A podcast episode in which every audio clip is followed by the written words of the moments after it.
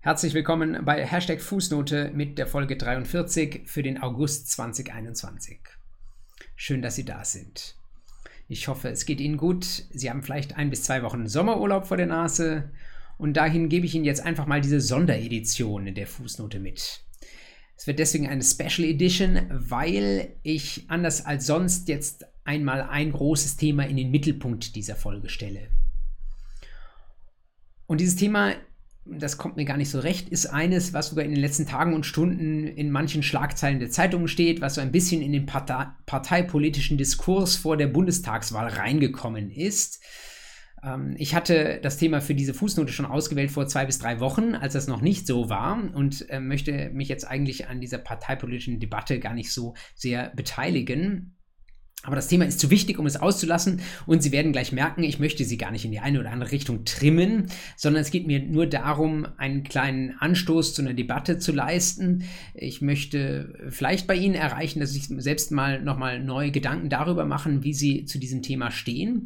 Und ich würde mich auch freuen, wenn wir so ein bisschen hier bei YouTube eine kleine Diskussion führen, wenn Sie mir in, äh, unter das Video drunter kommentieren, welches Argument Ihnen noch zusätzlich einfällt, was ich vergessen habe, was Sie ganz anders sehen.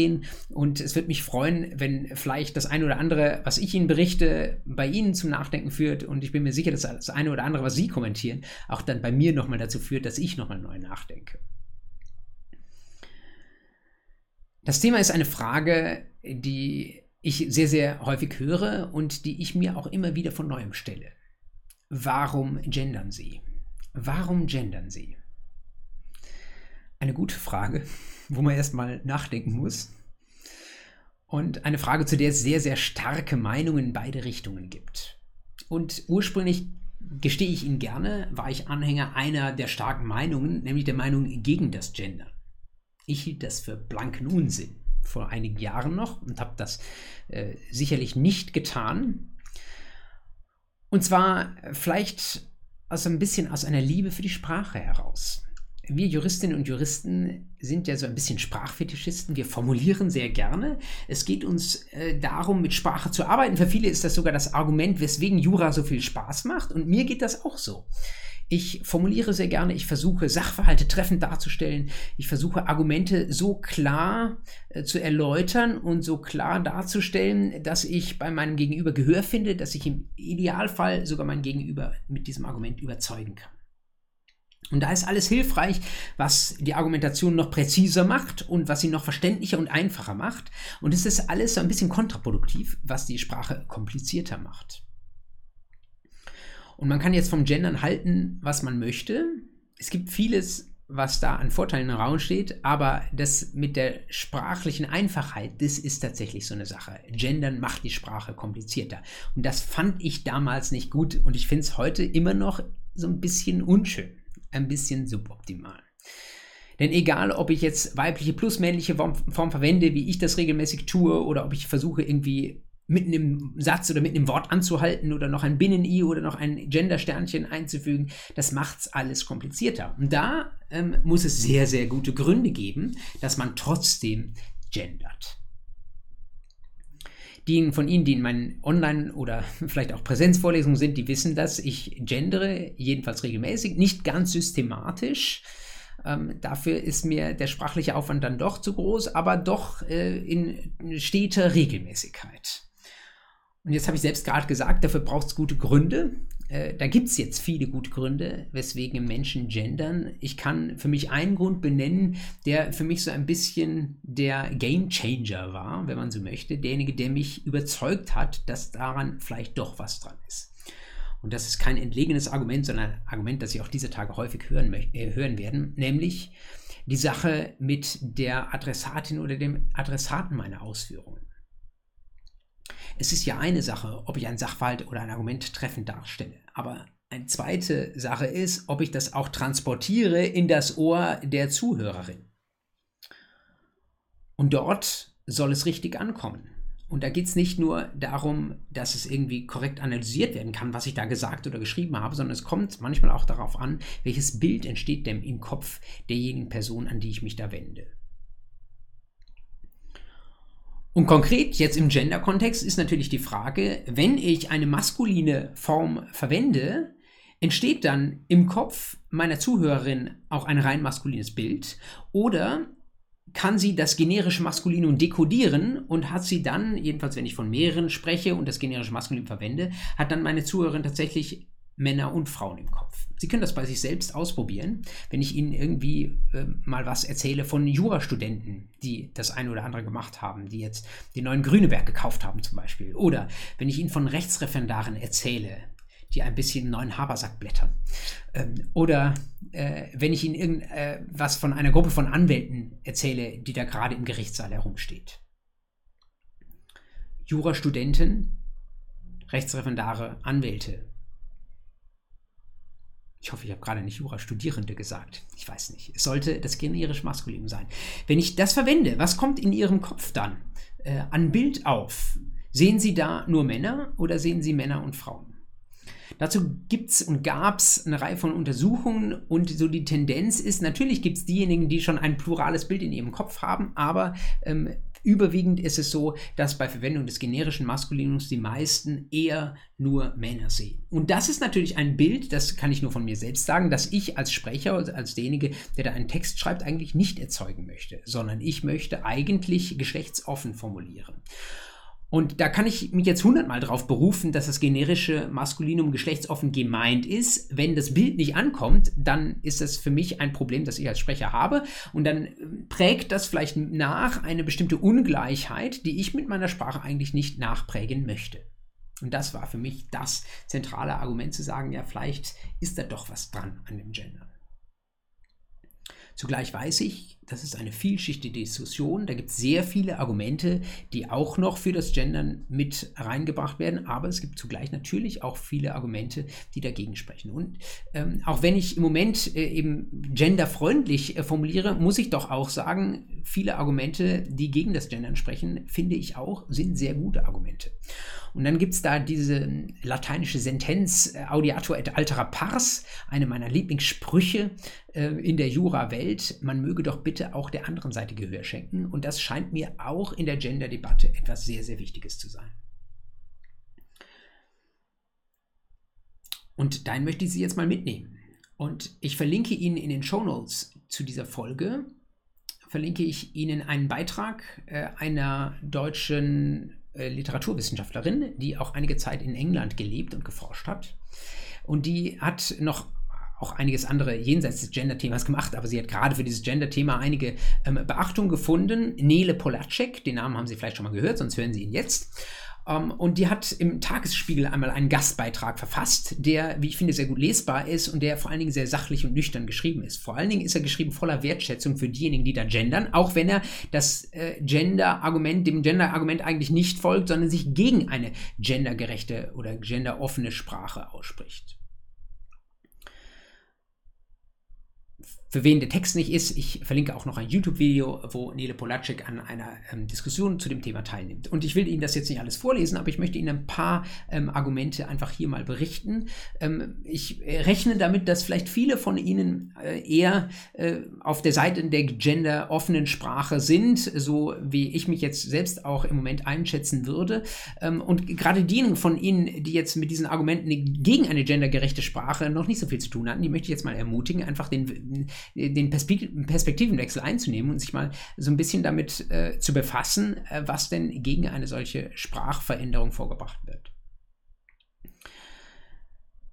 Polacek sagt in ihrem Artikel erstmal sehr klar, es geht hier nicht um die sprachliche Mühe. Also das war für mich ja ursprünglich so ein bisschen das Argument zu sagen, Gendern äh, ist des Teufels, ja, äh, zu sagen, das macht unsere Sprache kompliziert. Das sagt Polacek ist eigentlich nicht das große Problem, ja. Schön und gut, äh, Sprachästhetik hin und her, aber es gibt noch äh, viel gravierendere Probleme, äh, Probleme, die vielleicht sogar dazu führen, dass diejenigen, die da gendern, äh, und das schließt in diesem Moment jedenfalls mich mit ein, dass die sogar kontraproduktiv sind, dass die den hehren Ziel Ziel, das sie verfolgen, nämlich Gleichheit der Geschlechter und Chancengleichheit derjenigen äh, der jüngeren Generationen, die versuchen als Männer, aber auch eben als Frauen gleiche Chancen zu haben, dass dieses Ziel eigentlich sogar kontra, äh, konterkariert.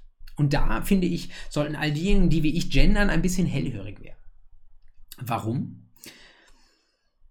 Warum könnte Gendern kontraproduktiv sein? Ja, das Argument sagt, in dem Moment, wo ich be beginne damit, dass ich nicht nur die generisch männliche Form wähle, sondern auch eine weibliche Form daneben stelle, in dem Moment gewöhne ich natürlich meine Zuhörer und meine Leserinnen auch daran, äh, dass es eine eigene Schublade für die weibliche Hälfte der Menschheit gibt. Eine eigene sprachliche Schublade. Und wenn ich das mache, zwei Schubladen, dann ist es erstmal so, dass ich zwei Kategorien bilde und dass ich damit Ungleichheiten erstmal heraushebe und vielleicht sogar unnötige betone. Und weitergehend ist es jetzt aber vielleicht sogar auch so, dass ich diejenigen, die mit meinen Texten oder mit meinen Äußerungen konfrontiert sind, dass ich die daran gewöhne, dass wenn ich denn Frauen meine, dass ich dann auch die weibliche Form verwende. Das heißt, ich entwerte so ein bisschen das generische Maskulinum. Und wenn das sich mal so ein bisschen eingeschliffen hat, dann wird nach einiger Zeit erst recht, wenn ich das Maskulinum dann mal generisch meine, werden die Leute nur noch Männer meinen. Das heißt, das Ganze geht effektiv dann mittelfristig jedenfalls in die falsche Richtung. Weiteres Argument, das Sie auch regelmäßig lesen, in dem Moment, wo ich versuche, eine Diskriminierung abzubauen, ist immer durch eine spezielle Maßnahme, ist immer die Gefahr, dass ich zusätzliche neue Diskriminierungen einführe. Ähm, Sie kennen das von jeder Stellenausschreibung, wo Sie inzwischen MWD dahinter sehen. Es geht äh, inzwischen nicht nur um männlich-weiblich, sondern es geht auch um männlich-weiblich divers. In dem Moment, wo ich zwei sprachliche Schubladen mache für männlich-weiblich, werden natürlich die diversen Menschen fragen, ja, und wo bin ich? Und da wird es dann sprachlich wahrscheinlich so kompliziert, dass es jedenfalls die allermeisten von uns, ähm, da nehme ich mich dann nicht aus, äh, vielleicht auch ein Stück weit überfordert. Und schließlich ähm, ja, noch zwei weitere Punkte. Einmal Nele Polacek, die eben auch Erfahrung im englischen Sprachraum hat und auch den Vergleich zur englischen Sprache gezogen hat. Das auch sehr anschaulich sagt, gut, wir haben im Englischen dieses he or she, das kennen Sie auch, die Personalpronomina, aber wir haben auch in den normalen Nomina äh, üblicherweise keine Unterscheidung. Da ist das Englische, wenn Sie so wollen, bequemer als das Deutsche. Wenn Sie einen Lawyer haben, dann kann der von vornherein männlich oder weiblich sein. Aber selbst dort, wo es im Englischen mal Differenzierung gab, hat man die Teil teilweise bewusst gestrichen und man hat sehr gute Erfahrungen damit gemacht, dass sich die Leute daran gewöhnt haben, mit der einen sprachlichen Form, die wir haben, sind beide Geschlechter gleichermaßen gemeint. Und zu Ende geführt heißt das Argument dann, die Sprache, die sollte eigentlich eine einheitliche Form haben. Wenn die nun mal zufällig maskulin ist, ja, ähm, kann passieren, ist es aber jetzt mal so. Und die Änderungen, die wir brauchen, die sollten wir nicht versuchen, über die Sprache reinzubringen, sondern die sollten wir versuchen, sonst in unserem gesellschaftlichen Leben versuchen umzusetzen. Und idealerweise, wenn es uns gelingt, in unserem alltäglichen Leben Chancengleichheit und Gleichheit der Geschlechter tatsächlich umzusetzen, dann wird die Sprache schon nachziehen. Dann werden sich die Leute schon daran gewöhnen, ähm, dass mit dem generischen Maskulinum tatsächlich Frauen in gleicher Weise gemeint sind. Wie ich finde, starke Argumente, die mich zum Nachdenken bringen. Sie überzeugen mich nicht vollends, denn während dieses Lernprozesses dass die Gesellschaft sich erstmal langsam wandeln darf in Richtung von Gleichheit, Gleichbehandlung, Chancengleichheit. Während dieses Lernprozesses würde das dann bedeuten, äh, nehmen wir diese ganzen Ungleichheiten in Kauf und hoffen, dass irgendwann mal am St. Nimmerleinstag, ich überspitze das jetzt etwas, ähm, die Leute schon gelernt haben, dass mit der generisch maskulinen Form dann tatsächlich auch Frauen mitgemeint sind. Aber bis dahin ist mitgemeint halt irgendwie ähm, mitgedacht nur auf den Seiten des Sprechers oder der Schreiberin, aber nicht auf äh, Seiten der Person, die äh, einen Text liest oder die eine Botschaft hört. Und das finde ich irgendwie nicht besonders befriedigend. Gleichzeitig gestehe ich äh, ganz offen, ich möchte ja auch nicht kontraproduktiv sein mit meiner Sprache. Ich sehe schon auch die Punkte, die jetzt Polacek und andere Sprachforscher an der Stelle stark gemacht haben. Und äh, das führt mich zu so einer ein bisschen vorläufigen ähm, Haltung mit Blick auf die gendersensible Sprache. Ich nutze gendersensible Sprache an vielen Stellen. Manchmal ist es, wie gesagt, mir auch sprachlich zu kompliziert, aber ich weiß gar nicht, wie lange ich das tun werde. Ich weiß gar nicht, welche Effekte das hat und ich, mir bleibt im Moment fast sogar nur zu hoffen, dass es ein bisschen etwas ändert. Und ich bin jedenfalls sehr bescheiden dabei. Ich würde niemals jemandem anderen vorschreiben wollen, ähm, welche Art von Sprache er da zu verwenden hat. Oder ich versuche nicht zu urteilen darüber, wie andere Menschen sprechen, sondern ähm, ich bleibe vielleicht auch einfach erstmal neugierig äh, dabei, was sich an neuen Erkenntnissen dazu einstellt und ähm, versuche für mich selbst vielleicht so einen gewissen Minimal- eine gewisse Minimalmeinung daraus zu kondensieren von Dingen, die man auf jeden Fall tun kann und was auf jeden Fall einen möglichst guten Effekt auf Chancengleichheit und äh, Gleichbehandlung der Geschlechter hat. Und da bei diesem kleinen, jetzt für mich gefundenen Minimalkonsens möchte ich für Sie einfach zum Ende jetzt dieser Folge nochmal drei Sachen hervorheben. Der erste Punkt. Ich glaube, dass selbst diejenigen, die die Gendersprache kritisieren, dass die mir dabei zustimmen würden, zu sagen, das generische Maskulinum möge bitte reserviert sein für irgendwelche abstrakten Formulierungen. Aber in dem Moment, wo ich beginne, über konkrete Menschen zu sprechen, die ich vor mir habe, da ist natürlich nichts dagegen einzuwenden, wenn ich da Frauen und Männer in gleicher Weise erwähne.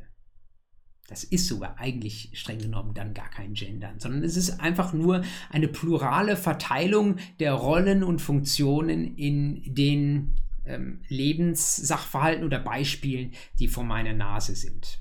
Und solche Beispiele haben wir als Juristinnen und Juristen natürlich jeden Tag vor der Nase, nämlich in den Fällen, die sie im Jurastudium lösen, in den Klausuren, die sie gestellt bekommen.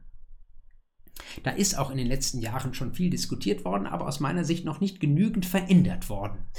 Sie kennen das, die, es werden auch im Jurastudium viele Sachverhalte mitgeschleppt, die schon 10, 20, 30 Jahre alt sind, teilweise auch alte Lehrbuchfälle. Und da kommen Menschen in sehr stereotypen Rollen und Funktionen vor. Und das, finde ich, ist etwas Gender-Debatte hin oder her, was wir auf jeden Fall dringend sehr zeitnah und sehr gründlich ändern müssen.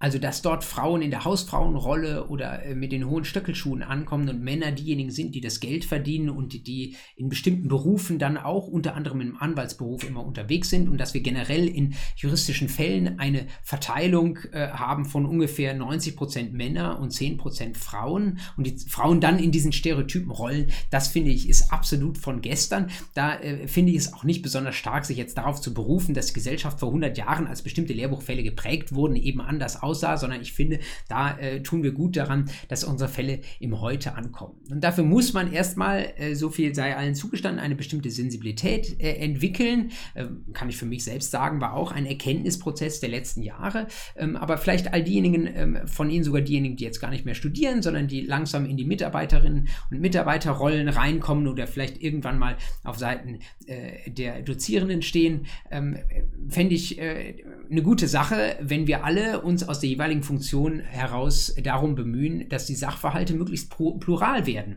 Plural in Richtung männlich-weiblich, aber natürlich plural und divers auch mit Blick auf alle anderen möglichen äh, Hintergründe und Funktionen in unserer Gesellschaft, dass das alles möglichst offen abgebildet wird. Nicht in dem Sinne, dass äh, solche Sachverhalte dazu da sind, um äh, irgendwelche nachfolgenden Generationen, die sich mit diesen Fällen jetzt rumschlagen müssen, zu erziehen äh, oder da äh, ein festgefügtes, äh, ein eine festgefügtes Verhältnis von bestimmten Minderheiten oder sowas abzubilden, aber einfach so, zumindest von der Tendenz her, dass nicht immer alles so abgebildet war, wie es vor 100 Jahren war, sondern dass es einfach ähm, offen ist und äh, vielleicht auch mal äh, in der einen oder anderen Weise ungewohnt. Ich glaube, das kann auch äh, der Vielfalt im Jurastudium und auch in der Referendarsausbildung nicht schaden.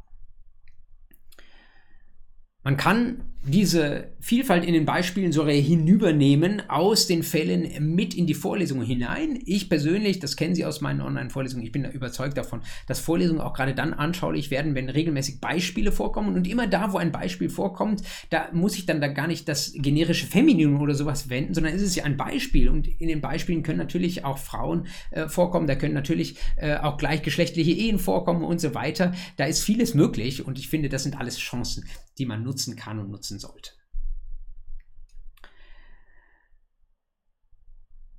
Der zweite Punkt in meinem internen Minimalkonsens, den ich mit Ihnen teilen möchte. Ich glaube, so wie ich Ihnen diese Debatte jetzt sehr rudimentär dargestellt habe, ist aber schon klar geworden, es gibt gute Argumente in der Gender-Debatte für beide Seiten. Man kann das nicht einfach mal so wegwischen, was, äh, wenn man die eine Überzeugung hat, was von der anderen Seite vorgebracht wird, sondern das sind Menschen, die sich schon ernst mit dem Thema beschäftigt haben. Und da kann man gut beider Meinung sein. Ne? Andere Auffassung vertretbar, wenn Sie so wollen. Und das finde ich, wird in der, gerade in der öffentlichen Debatte noch nicht genügend gewürdigt, dass beide Meinungen ernsthaft vertretbar sind, dass es da gute Argumente gibt.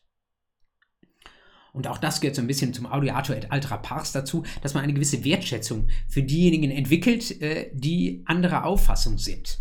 Das hat in, wie ich finde, sehr treffende Worte gekleidet Friedemann Schulz von Thun, ein äh, Hamburger Kommunikationswissenschaftler, der auch vor kurzem ein Essay zu diesen Genderfragen geschrieben hat, das ich Ihnen auch in den Shownotes verlinke. Ich zitiere ihn. Er sagt bei diesem Thema, im Umgang miteinander empfehle ich Bewusstheit, Wohlwollen und Toleranz. Das finde ich ist etwas, was man sich vornehmen kann, äh, eine Meinung zu haben zu diesem Thema. Das sehr wohl. Dazu möchte ich ja auch mit dieser Folge der Fußnote beitragen, aber diese Meinung jetzt nicht zu emotional zu vertreten oder da jetzt nicht äh, zu, äh, zu sehr äh, in eine Richtung blind zu laufen, sondern äh, auch von der Geisteshaltung her offen zu bleiben. Das ist, äh, was ich versuche, haben Sie gemerkt mit meiner vorläufigen Meinung, wo ich aber auch glaube, das wird dem Thema am ehesten gerecht. Und das Dritte, was ich Ihnen mitgeben möchte, ist ein bisschen ein Ausblick. Ich bin mir offen gestanden gar nicht so sicher, wenn ich jetzt sage, ich habe vor fünf Jahren, vielleicht so, weiß ich gar nicht, wann ich angefangen habe zu gendern. Vielleicht vor drei Jahren oder so. Vor fünf Jahren habe ich wahrscheinlich noch nicht gegendert. Ich weiß gar nicht, ob ich das in fünf Jahren noch tun werde. Denn in einem bin ich äh, nach wie vor äh, kritisch gegenüber dieser äh, sprachlichen Verkomplizierung. Ich meine, einfache Sprache ist eigentlich was Schönes.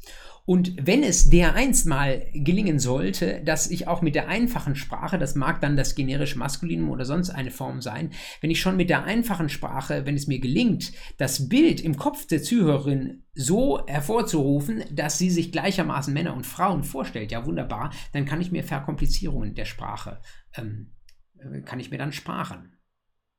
Das wäre der von Polacek wahrscheinlich befürwortete Umweg über die Gesellschaft, dass ich sage, die Sprache ist nicht das geeignete Instrument. Ich sage, es ist schon ein geeignetes Instrument, aber es ist vielleicht ein vorläufiges Instrument.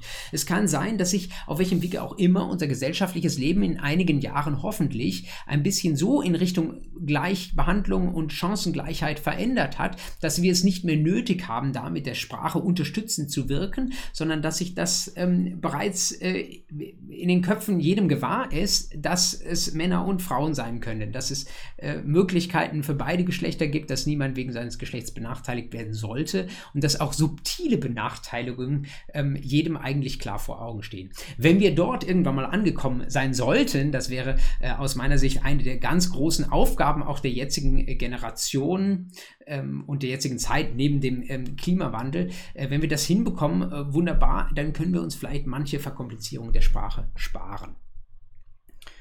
Wir sehen das ja, es gibt da auch äh, in der Jurawelt an vielen Stellen schon ermutigende Beispiele. Wenn ich mich nicht irre, ist das Bundesverfassungsgericht äh, äh, Gericht seit einiger Zeit sogar mit leichter ähm, Überhang von Frauen besetzt. Wenn das dann auch noch Einzug hält ähm, in den Fakultäten, wenn das Einzug hält ähm, in den großen Kanzleien und wenn das Einzug hält in juristischen Fällen, ja wunderbar, dann ist vielleicht schon ein erster Schritt dahin gemacht, dass wir bei der Sprache wieder ein bisschen lockerer lassen können. Insofern verstehe ich, äh, jedenfalls für den Moment, die Gendersprache eher als so eine Art Stolperstein ich mache das ja auch nicht immer. Manchmal ist es mir auch zu kompliziert. Aber dort, wo ich es mache, denke ich mir, das ist einfach nur noch mal so eine kleine Hilfestellung dazu, dass äh, diejenigen, die mir zuhören oder die meine Texte lesen, und so geht es mir auch andersrum, wenn ich etwas von anderen lese, ist es auch für mich ein Stolperstein, dass ich dann noch mal darüber nachdenke, ähm, was für ein Bild habe ich eigentlich vor Augen. Das ersetzt es nicht, dass ich versuche, in meinem eigenen kleinen privaten Leben auch dort die Chancengleichheit äh, zu leben und auch dort ähm, dafür zu sorgen, ähm, dass es äh, ja, äh, dass es eine plurale Gesellschaft gibt, dass ich nicht ähm, überkommene Strukturen fördere, die sehr subtil dazu ähm, führen, dass wir am Ende doch ähm, gerade auf Seiten von Frauen, aber auch Seiten von anderen Minderheiten ähm, keine Chancengleichheit haben. Ähm, die Sprache hilft uns vielleicht im Moment ein bisschen und äh, das bringt mich dazu, zu gendern. Und all diejenigen, die mich in der Vergangenheit äh, gefragt haben, haben da jetzt eine Antwort. Keine Antwort vielleicht für die Ewigkeit, aber auch das würde mich interessieren interessieren, ähm, wie Sie das einschätzen, ob wir da vielleicht auf anderen Wegen dem großen Ziel, ähm, dass tatsächlich Gleichbehandlung herrscht, äh, so weit nahe kommen, ähm, dass wir vielleicht in fünf oder zehn Jahren ganz anders sprechen, vielleicht auch einfacher sprechen ähm, und dann vielleicht mit einem äh, kleinen Schmunzeln im Mundwinkeln, aber doch auch voller Ernsthaftigkeit auf diese Gender-Sprachenjahre zurückblicken können. Jetzt habe ich Sie genügend mit meinen Überlegungen konfrontiert. Wie gesagt, kommentieren Sie mir gerne drunter, was Sie zu diesem Thema so umtreibt. Ich schließe nicht aus, dass ich mich in der einen oder anderen äh, Sache äh, und Richtung äh, durchaus auch noch überzeugen lasse. Und ich würde mich freuen, wenn Sie auch mit einer entsprechenden offenen Mindset an die Sache rangehen. Ich habe am Anfang gesagt, dass jetzt was für Ihren Sommerurlaub können Sie diskutieren, können Sie auch lassen. Ähm, ich weiß nicht, ob die Fußnote Ihnen auch noch juristischen Content im engeren Sinne schuldet, äh, gerade auch für ihren Sommerurlaub, da sollen sie natürlich eigentlich nicht arbeiten. Ähm, andererseits ist es ja schon auch so, dass ich auch äh, in der Sommerzeit, auch im Sommerloch, die Zeitungen lese, ein bisschen auch für sie mitlese. Und ich habe mir doch auch jetzt im Juli äh, oder äh, Richtung August einiges notiert, wo ich sagen würde, das müssen sie unbedingt lesen. Das sind ähm, jetzt dann doch auch drei Sachen, die ich Ihnen zum Ende ähm, dieser Folge nochmal jenseits des Gender-Themas äh, zurufe. Äh, sind nicht alles, äh, ist, ist nicht alles schwere Kost, aber sind doch drei Dinge, wo ich meine, das sollte ich Ihnen nochmal in die Shownotes reingespielt haben. Drei juristische Beiträge. Der erste ist einer, der wie gemacht ist für dieses Format, die Hashtag Fußnote. Ich hatte an anderer Stelle schon mal ähm, Ihnen empfohlen zur Lektüre den verfassungsblog.de. Ich bin ja von Hause aus kein Ölrechtler, aber die Verfassung äh, gilt ja doch auch für die Zivilrechtler.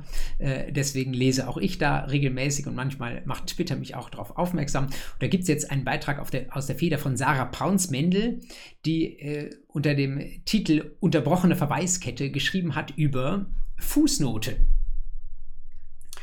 für Sie vielleicht äh, in allerersten Semestern noch ein bisschen in der Zukunft liegend, aber ab dem Moment, wo Sie die erste juristische Hausarbeit schreiben, äh, fangen Sie an, mit Fußnoten zu arbeiten. Sie fragen sich, was kommt da rein? Muss ich eine super Fußnote machen, die 20 Zeilen lang ist oder genügen auch ein schmaler Verweis? Und ähm, Braunswendel äh, buchstabiert das jetzt nicht alles aus. Es ist keine Hilfestellung für die erste Hausarbeit, aber sie möchte so ein bisschen aufräumen mit einem Übermaß an Fußnoten. Vielleicht haben Sie das in manchen Archivzeitschriften mal gelesen, dass da oben nur noch zwei Zeilen Text sind und darunter dann irgendwie 30 Zeilen lang Fußnote. Und sie äh, plädiert für eine äh, gesunde äh, Herangehensweise an Fußnoten mit Augenmaß, mit Blick darauf, welche Literatur steht auch zur Verfügung und was sind dann so Lesefrüchte, die dort nichts zu suchen haben und was sind die Dinge, die die gemeine Leserin tatsächlich auch in der Fußnote sucht. Und äh, die sie tatsächlich auch weiterführen. Also Sarah Braunsmendel im Verfassungsblog. Habe ich verlinkt in den Show Notes.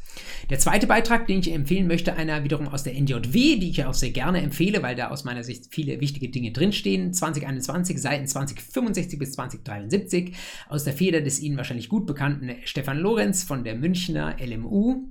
Da geht es um die Umsetzung der europäischen Warenkaufrichtlinie in deutsches Recht. Darüber hatten wir in der Fußnote auch schon regelmäßig gesprochen. Da wird sich das Verbrauchsgüterkaufrecht nochmal verändern, das ja vor 20 Jahren schon mal groß äh, renoviert wurde. Jetzt gibt es nochmal viele Änderungen, die auch zu neuen examensrelevanten Paragraphen führen ab Anfang 2022. Und wenn Sie da mal einen Überblick in einem Aufwasch lesen wollen, dann ist das nicht die Versicherung für Ihr Examen, aber es ist schon mal ein guter Startpunkt. Also lesen Sie bitte unbedingt auch den Aufsatz von Stefan Lorenz. Und zum guten Schluss noch ein Aufsatz aus der Jura 2021 auf den Seiten 867 bis 871, ein Beitrag von Birgit Schneider. Das ist eher wieder was für den lauschigen Abend. Äh, wie schon der Titel sagt, Kind, hier hast du etwas Geld, kauf dir ein Eis. Und Schneider erläutert, wie in einem scheinbar einfachen Geschäft doch tatsächlich sich sehr viele juristische Schwierigkeiten verstecken können. Vielleicht sogar geeignet für Erstsemester ähm, um am Anfang von BGB AT zu ermessen, äh, wie problematisch Jura sein kann. Vielleicht auch da mit einem Augenzwinkern von Birgit Schneider geschrieben, was wir Juristen aus einem kleinen, dürren Wort so alles an komplexen Problemen herauszaubern können. Auch zur Wiederholung äh, von BGB AT, aber durchaus geeignet, dieser Beitrag in der Jura. Am Ende sollen Sie bitte auch noch ein bisschen sich erholen im Urlaub. Ich habe jetzt schon zu viel Ihnen an den Kopf geworfen, also lasse ich Sie damit in Ruhe. Ich hoffe, dass Sie sich gut erholen. Wenn Sie schon im Juli Urlaub gemacht haben, wunderbar, hoffe ich, Sie sind gut erholt ähm, und äh, reif für, weiß ich nicht, Praktikum, Seminararbeit äh, oder was Sie sonst noch vorhaben. Lassen Sie es sich gut gehen, genießen Sie die Sonnenstrahlen. Wir sehen uns im September wieder. Ich würde mich freuen. Äh, diskutieren Sie jetzt mit unter diesem Video. Äh, sagen Sie mir, was Sache ist in die eine oder andere Richtung. Sagen Sie es anderen weiter, wenn das bei Ihnen ähm, die eine oder andere, das eine oder andere Nachdenken ausgelöst hat. Ich würde mich darüber freuen. Machen Sie es gut. Bis bald.